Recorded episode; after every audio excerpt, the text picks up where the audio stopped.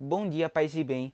Mais um podcast começando e hoje nós iremos falar sobre o movimento protestante, onde nosso amigo Pedro irá falar um pouco sobre esse tema. Bom dia, paz e bem. Bom, o movimento protestante surgiu numa tentativa de reformar a Igreja Católica, iniciada pelo monge agostiniano Martinho Lutero no século XVI. Enfim, vocês acreditam que nos tempos atuais ainda existe uma certa corrupção e ilegitimidade na Igreja Católica? Bom dia, paz e bem. Não só na Igreja Católica como toda, porque basta olhar as redes sociais, basta assistir os noticiários que vai ver essa corrupção. Não só na Igreja Católica, mas em todos os ambientes onde vivemos, em todas as igrejas, porque são formadas por homens, homens que têm desejo, que têm sentimentos, que têm rancores. Então, essa corrupção vem desde Adão e Eva, quando Eva é corrompida pela serpente. Bom, existe sim. Basta analisar os telejornais. E um caso bem recente é que o padre da, é, do Pai Eterno está sendo acusado de desviar dinheiro para compras de bens materiais. Bom, eu vou acabar concordando com o nosso amigo Pedro e Ricardo. E eu sempre uso esse determinado termo, que é raio humano.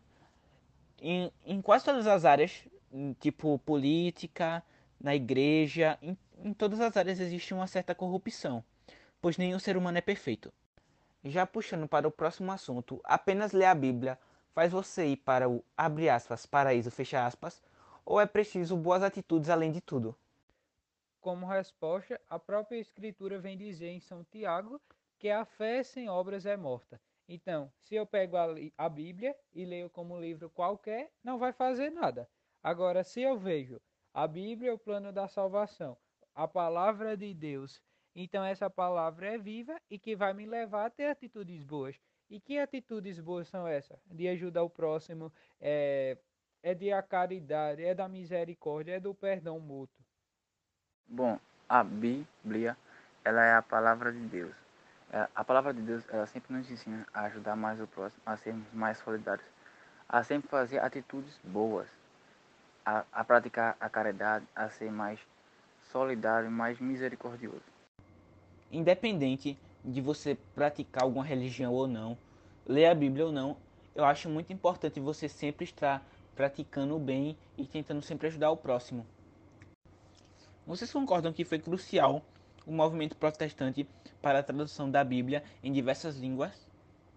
Crucial não, pois a tradução viria a todo modo. Porém, é inegável que foi um pontapé revolucionário, que graças à Igreja, se não tivesse conservado é, a Bíblia durante todos, é, todos esses séculos, não teria nem o que traduzir. Então, é, se temos a Bíblia hoje, foi graças à Igreja que guardou, é, que ensinou, que teve os monges que copiou e houve a tradução. Bom, a reforma protestante foi um pontapé para que a Bíblia fosse traduzida para diversas línguas e distribuída sem restrições para as pessoas. Ao meu ver, essa revolução não foi apenas boa pelo fato da tradução, mas sim que a Bíblia foi distribuída para todo o tipo de pessoa, todo tipo de classe, pois na época só algumas pessoas que eram do clero tinham acesso a ela. Enfim, essa época foi marcada por muitos conflitos, com mais de 30 mil protestantes mortos. Qual é a sua opinião sobre? É, então, é, esses conflitos tiveram como base para a liberdade de culto. E vale lembrar que não apenas os protestantes foram mortos, como também diversas pessoas católicas também foram mortos, como membros do, membros do clero. Bom, respondendo à pergunta, toda reforma ela tem seu lado violento, sua brutalidade mas acredito que o diálogo ainda é a melhor maneira de se resolver. Bem, no meu ponto de vista, a pior parte de uma revolução sempre são as mortes, que é inevitável, sempre irá acontecer algum tipo de conflito, interno ou externo, nas linhas ou entre linhas.